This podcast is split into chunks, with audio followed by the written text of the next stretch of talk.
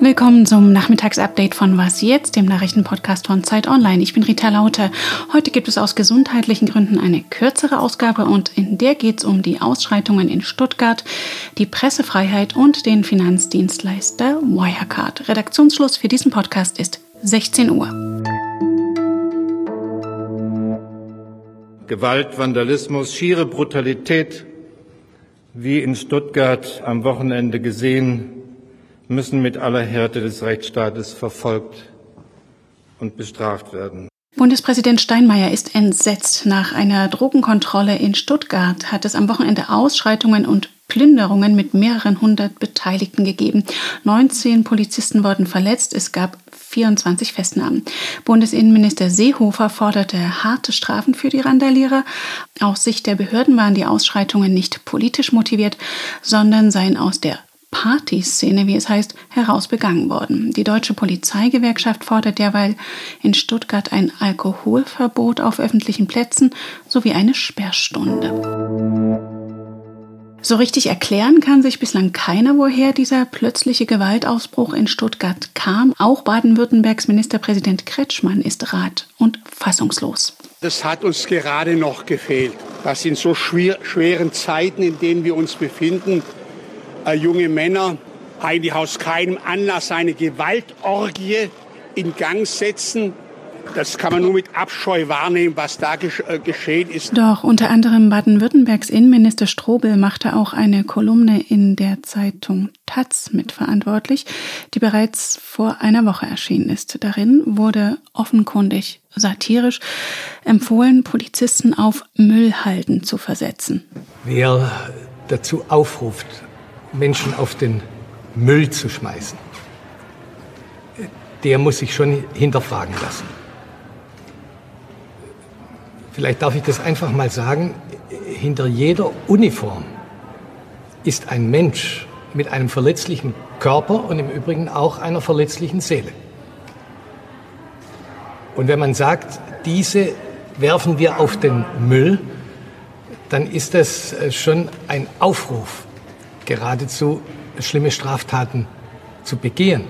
Und Bundesinnenminister Seehofer kündigte zunächst via Bild an, Strafanzeige gegen die Autorin der Kolumne zu stellen.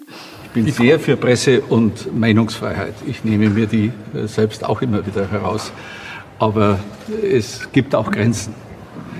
Und die hat, glaube ich, die Chefredakteurin der Taz sehr, sehr gut äh, benannt mit der Herabsetzung von Personen. Die Taz-Chefredakteurin hatte sich am Wochenende entschuldigt, Menschen, egal welcher Berufsgruppe, als Müll zu bezeichnen, widerspreche dem Selbstverständnis der Taz. An Seehofers Plänen Anzeige zu erstatten, gibt es nun viel Kritik, unter anderem Grüne, Linke und der Koalitionspartner SPD erinnerten Seehofer an die Pressefreiheit. Bei seinem Auftritt heute Mittag sagte Seehofer dann auch nur noch, dass die Anzeige geprüft werde, er sich mit seinen Juristen noch beraten müsse. Inzwischen ist er auch mit Kanzlerin Merkel dazu im Gespräch, wie Regierungssprecher Seibert mitgeteilt hat. Wo sind die Milliarden hin? Der skandalgeplagte DAX-Konzern Wirecard musste einräumen, dass es die vermissten 1,9 Milliarden Euro, die auf Treuhandkonten in Asien liegen sollen, wahrscheinlich gar nicht gibt.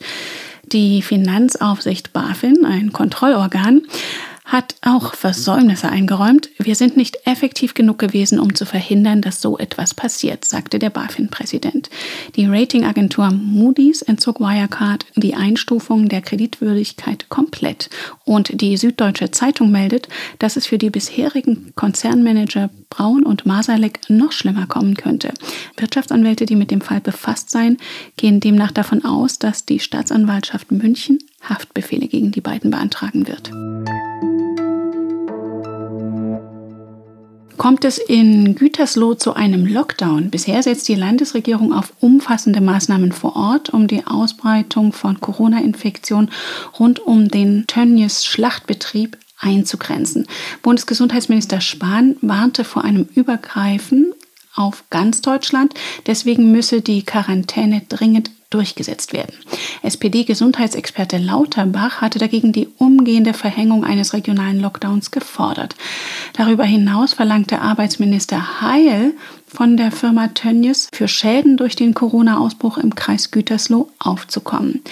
Nach Angaben des Kreises Gütersloh wurden mehr als 1300 Beschäftigte positiv getestet, mehr als ein Fünftel der Belegschaft. Die komplette Belegschaft steht derzeit unter Quarantäne und lokale Infektionsgeschehen wie in Gütersloh, aber auch Ansteckungen in einem Mietshaus in Neukölln sind es laut Robert Koch Institut auch, die die sogenannte Reproduktionszahl wieder in die Höhe schnellen lässt. Die ist demnach wieder über den Wert von zwei gestiegen, wie das Institut heute mitgeteilt hat. Das bedeutet, dass ein Infizierter im Schnitt etwa zwei weitere Menschen ansteckt. Die Behörden hätten 537 Corona-Infektionen binnen eines Tages gemeldet. Ziel ist ein Reproduktionswert von unter 1. Das ist auch mit Blick darauf wichtig, ob Lockerungen ausgeweitet werden können oder wieder zurückgenommen werden müssen. Und damit sind wir am Ende vom Nachmittagsupdate von Was jetzt, heute ausnahmsweise in einer besonders kurzen Version. Morgen sind wir wieder in der gewohnten vollen Länge für Sie da. Sie erreichen uns unter wasjetzt.zeit.de. Machen Sie es gut.